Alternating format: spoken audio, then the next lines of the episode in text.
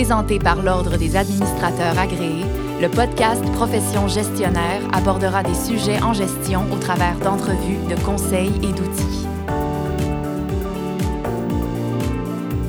Nous savons tous que ce n'est pas toujours facile de prendre des décisions. C'est pourquoi aujourd'hui, nous avons la chance d'avoir M. Pierre Lenné, ADMA, Fellow CMC et professeur, qui est ici pour nous présenter le top 5 des erreurs les plus fréquentes dans la prise de décision. Merci, Béatrice. En effet, décider est une activité courante qui présente de nombreux défis. Que ce soit dans la vie personnelle et organisationnelle, décider peut avoir des conséquences importantes sur les individus, les organisations et la société dans son ensemble. C'est pourquoi il faut bien comprendre le processus sous-jacent à l'action de décider et les pièges qui peuvent en altérer la qualité. Voici le top 5 des erreurs les plus fréquentes dans la prise de décision. Erreur numéro 1. Sous-estimer les défis que le contexte pose aux décideurs. Le contexte des organisations d'aujourd'hui pose de nombreux défis aux décideurs. Celui-ci est confronté à une quantité astronomique d'informations, quelquefois faciles à obtenir, mais souvent contradictoires et dont la fiabilité peut être douteuse. Il doit faire face à un contexte changeant, dans lequel une bonne décision prise hier peut ne plus l'être aujourd'hui. Il fait face à de l'incertitude, ce qui permet difficilement de s'assurer que les conséquences des décisions prises se matérialiseront. Il a peu de précédents historiques sur lesquels s'appuyer dans sa prise de décision il est appelé à prendre un plus grand nombre de décisions, de plus en plus rapidement. Ces décisions ont de plus en plus d'impact sur les enjeux individuels et organisationnels. Il fait face à des objectifs souvent contradictoires, comme, par exemple, assurer le fonctionnement de l'organisation dans le court terme, tout en préparant le long terme, etc. Quiconque évolue au sein des organisations aura été appelé un jour à relever ces défis. À ces défis s'ajoutent des contraintes que l'organisation impose dans le processus de prise de décision, notamment la culture organisationnelle. Les valeurs dominantes au sein de l'organisation peuvent influencer les choix du décideur et les moyens qu'il mettra en œuvre pour y arriver. Par exemple, si l'organisation valorise la prudence dans les choix qui sont faits, les décideurs dont les comportements reflètent une forte aversion pour le risque seront encouragés à maintenir leur comportement. Il y a également les systèmes d'évaluation de la performance et de récompense. Dans sa prise de décision, le décideur peut être influencé par les critères sur la base desquels sa performance est évaluée et récompensée. Ainsi, il peut avoir intérêt à prendre des décisions qui lui procureront la meilleure évaluation, de laquelle découleront les récompenses les plus intéressantes pour lui. On retrouve aussi les réglementations formelles. Les règles et les procédures organisationnelles peuvent baliser les décisions qui sont prises, ainsi que les moyens déployés pour prendre certains types de décisions. Le temps est une autre contrainte. L'organisation impose souvent des délais à rencontrer dans la prise de décision. Souvent, une foule de décisions doivent être prises rapidement pour conserver une longueur d'avance sur les concurrents et continuer de satisfaire les clients. Il peut alors être difficile, voire impossible, de recueillir toutes les informations dont les décideurs auraient voulu disposer avant de faire un choix éclairé. Enfin, les précédents historiques jouent un rôle prépondérant dans la prise de décision. Les décisions ne se prennent jamais en vase clos et sont souvent en continuité avec les engagements qui ont été pris avant. Ces engagements peuvent limiter les options disponibles, ce qui signifie que les décisions passées peuvent déterminer les choix présents et à venir. Le décideur avisé sera au fait des défis qu'il devra relever pour prendre de bonnes décisions et du contexte entourant cette décision. Erreur numéro 2. Ne pas s'appuyer sur un processus décisionnel robuste. Le processus décisionnel s'amorce lorsque le décideur est confronté à une situation actuelle qu'il juge insatisfaisante et face à laquelle une décision s'impose. Décider, c'est essentiellement choisir entre des options dont la mise en œuvre permettrait de réduire l'écart entre la situation actuelle et la situation future et désirable. Cette dernière correspond essentiellement à l'objectif que se donne le décideur et qui reflète les conséquences espérées de la mise en œuvre de l'option retenue. La première étape du processus décisionnel consiste à cadrer le problème face auquel une décision doit être prise. Cadrer un problème signifie lui attribuer une signification. Cette signification émerge de la perception que l'on a du problème. Bien que limités, ces cadres mentaux permettent de jeter les bases de la prise de décision. La deuxième étape du processus décisionnel se caractérise par la cueillette d'informations une fois que le problème aura été défini ou cadré correctement en fonction de la situation. Ce problème représente la situation actuelle insatisfaisante qu'il convient de transformer en une situation future souhaitable par la mise en œuvre des options qui auront été retenues. La situation future prend forme à partir d'un objectif qui orientera les étapes subséquentes du processus décisionnel. Cet objectif conditionne le type d'information qui sera le plus utile pour faire un choix éclairé. C'est après avoir cumulé une information de bonne qualité et en quantité suffisante que le décideur doit réfléchir aux options dont la mise en œuvre permettra le mieux de se rapprocher de l'objectif décisionnel. Puisque le problème est non défini et que la décision qu'il doit prendre n'est pas programmée, le décideur fera appel à sa capacité à générer des options nouvelles, non standards, avant de faire un choix. C'est là la troisième étape du processus décisionnel. La créativité et les techniques qui la permettent est un atout pour le décideur qui devrait être attentif au blocage qui en empêche l'expression. À partir des options générées à l'étape précédente du processus décisionnel, le décideur doit faire un choix. C'est la quatrième étape du processus décisionnel. Pour ce faire, il peut recourir à des règles explicites qu'il appliquera pour retenir l'option qui minimise la perte, celle qui maximise le gain ou celle qui présente les meilleures chances de produire des conséquences acceptables. Enfin, la dernière étape consiste à mettre en œuvre les options qui devraient permettre de faire émerger la situation désirée, ce qui n'est pas toujours le cas. Lorsque cela arrive, le décideur a intérêt à chercher à savoir pourquoi, dans le but de tirer des apprentissages qui l'empêcheront de reproduire les mêmes erreurs autant que faire se peut. Il devra également rechercher à comprendre les raisons qui expliquent ses succès, c'est-à-dire les décisions qui se traduisent par les conséquences souhaitées. C'est là la dernière étape du processus. Erreur numéro 3. Ignorer les pièges qui sous-tendent le processus décisionnel.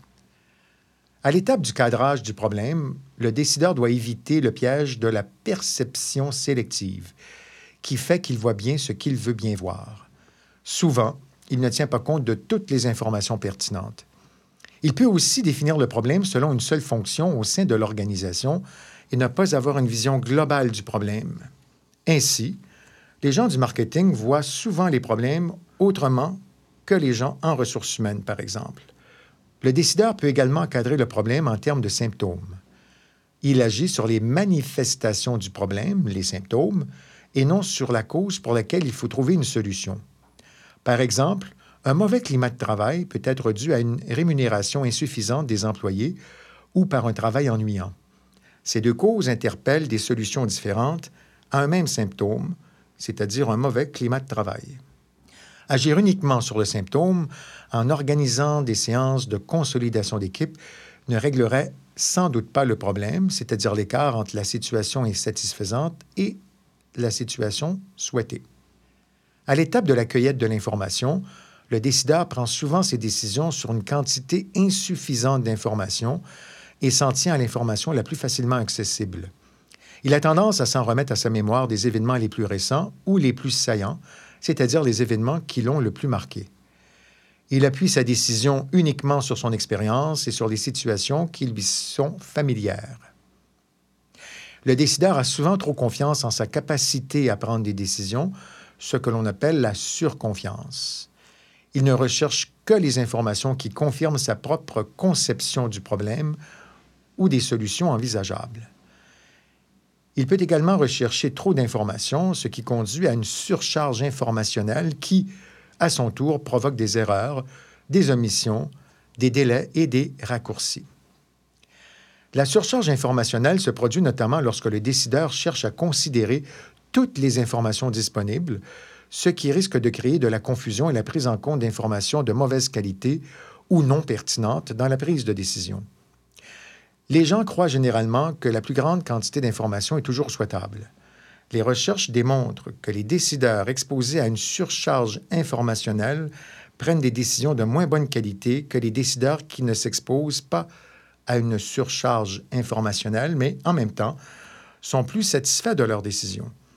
Cela peut être dû au fait qu'ils se sentent plus confiants de leurs décisions et plus en pouvoir de faire ce qu'ils souhaitent. Lorsque vient le temps d'identifier les options qui s'offrent à lui et de choisir celle qui permettra de combler l'écart entre la situation actuelle et la situation souhaitée, c'est-à-dire l'option qui présente les probabilités les plus élevées de combler cet écart, le décideur est un piètre statisticien. Il ne tient généralement pas compte de l'information disponible sur les chances d'occurrence d'un événement particulier. Il accorde souvent plus d'importance aux petits échantillons qu'aux grands échantillons. Il surestime fréquemment les chances qu'une chaîne d'événements complexes survienne. Par exemple, ce produit sera un succès car le prix de l'essence va baisser, nos compétiteurs ne maîtriseront jamais notre technologie et les lois du libre-échange seront adoptées. Enfin, le décideur ne révise pas les probabilités des conséquences des options envisagées au fur et à mesure qu'il cumule de l'information. Erreur numéro 4. Succomber aux biais qui altèrent le processus décisionnel. Trois biais sont susceptibles d'altérer le processus décisionnel. Ainsi, le biais de la confirmation incite le décideur à chercher des informations confirmant son point de vue ou son intuition et à négliger celles pouvant le contredire. Ce biais affecte non seulement l'endroit où nous allons chercher nos renseignements, mais également la manière dont nous interprétons les informations obtenues.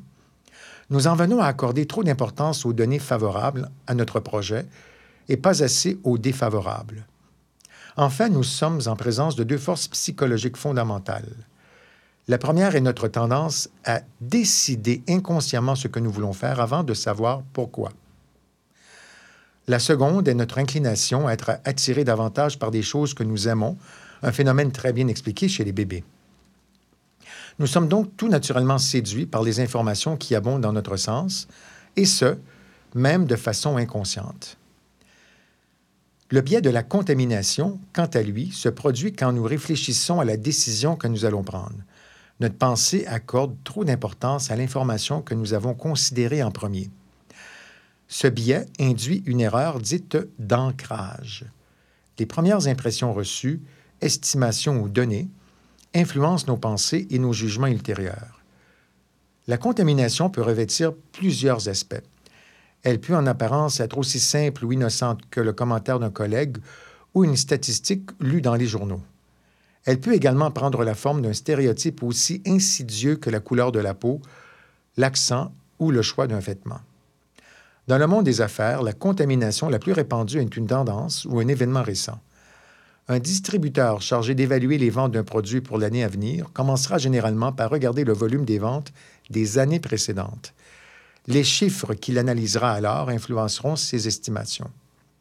Cette approche peut donner de bons résultats, mais elle donne trop de poids aux événements passés et pas assez aux autres facteurs. Dans un monde où les marchés changent rapidement, les références au passé peuvent fausser les prévisions et induire en erreur. Le biais des coûts irrécupérables survient lorsque les décisions que nous prenons servent en fait à justifier des choix que nous avons faits par le passé, même si maintenant ils n'ont plus aucune raison d'être.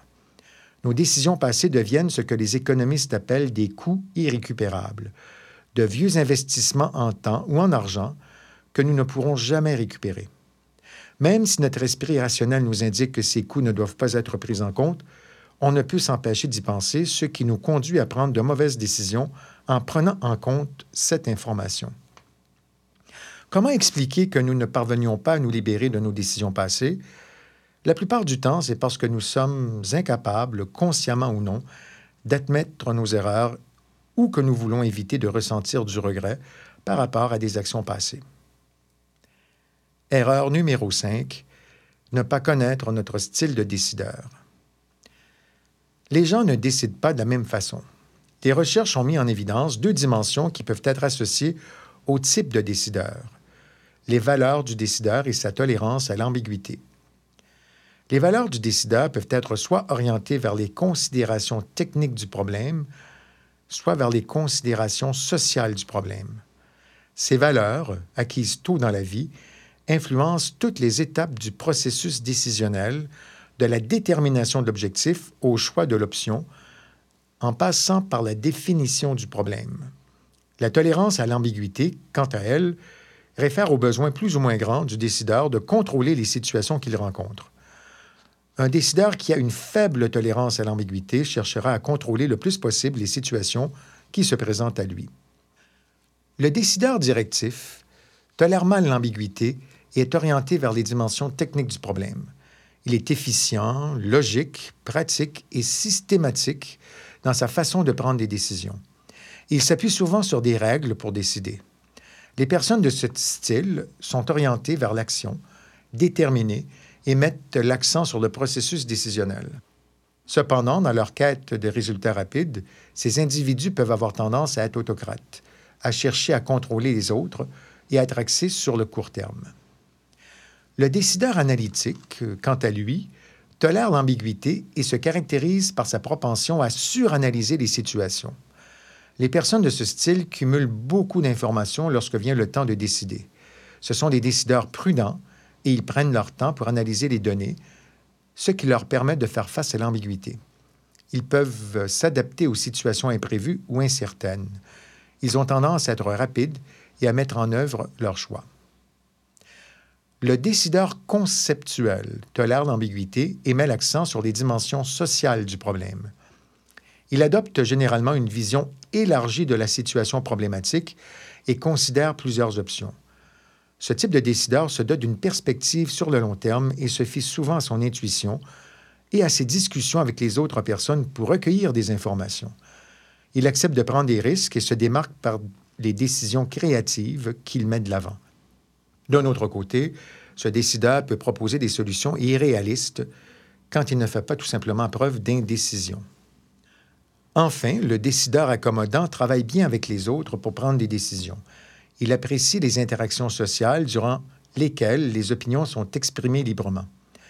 Ce décideur offre son support aux autres, est réceptif aux suggestions, est chaleureux et préfère l'information verbale à l'information écrite. Il apprécie les réunions, a tendance à éviter les conflits et à être très préoccupé par le bien-être des autres. Cela peut amener ce type de décideur à éviter de prendre position face aux décisions, à ne pas pouvoir dire non et à hésiter à prendre des décisions difficiles qui pourraient nuire à d'autres. Ce modèle explique pourquoi deux personnes en arrivent quelquefois à des décisions fort différentes dans une même situation et sur la base de la même information. Merci beaucoup, Monsieur Lainé. En résumé, voici les cinq erreurs qui peuvent survenir lors de la prise de décision. L'erreur numéro 1, sous-estimer les défis que le contexte pose aux décideurs. Erreur numéro 2, ne pas s'appuyer sur un processus décisionnel robuste. Erreur numéro 3, ignorer les pièges qui sous-tendent le processus décisionnel. Erreur numéro 4, succomber aux biais qui altèrent le processus décisionnel.